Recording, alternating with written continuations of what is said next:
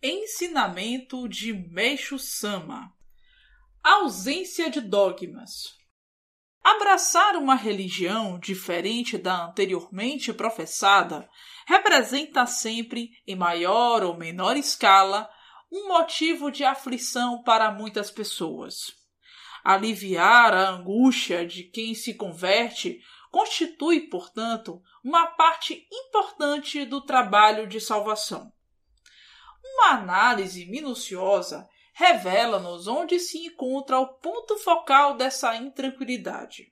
Nos inflexíveis dogmas de certas religiões, proibindo seus adeptos de se interessar por outras crenças.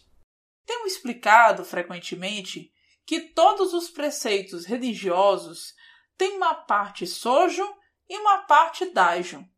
Sojo é fogo, pertence à linha vertical e atribui grande importância a dogmas.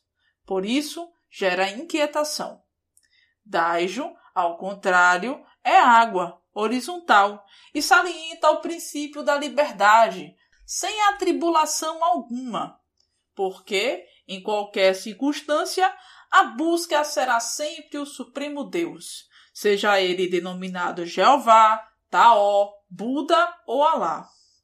À vista disso, no decurso dos tempos, Deus enviou para cada povo ou doutrina religiosa representantes especiais: Cristo, Gautama, Maomé e outros sábios iluminados. Cada um deles possuía um grau específico de espiritualidade. A essência de todos os ensinamentos difundidos por esses mestres, entretanto, é sempre a mesma. De outra parte, os seres humanos apresentam níveis diversos de evolução e, por isso, cada pessoa aceita uma crença de acordo com seu estágio de aprimoramento. Por conseguinte, há algumas que podem satisfazer-se com doutrinas ou ensinamentos de grande profundidade.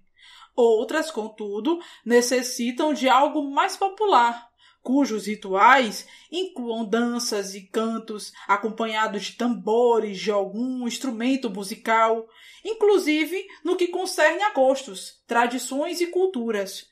Observam-se diferenças marcantes de povo para povo. O homem de fé sojo comete, portanto, um grande erro ao criar limitações que o escravizam e acarretam-lhe sofrimentos desnecessários Além do mais, semelhante atitude reduz ao extremo a sua capacidade de perceber o incomensurável amor de Deus. Por Meixo Sama, extraído do livro Evangelho do Céu, volume 3.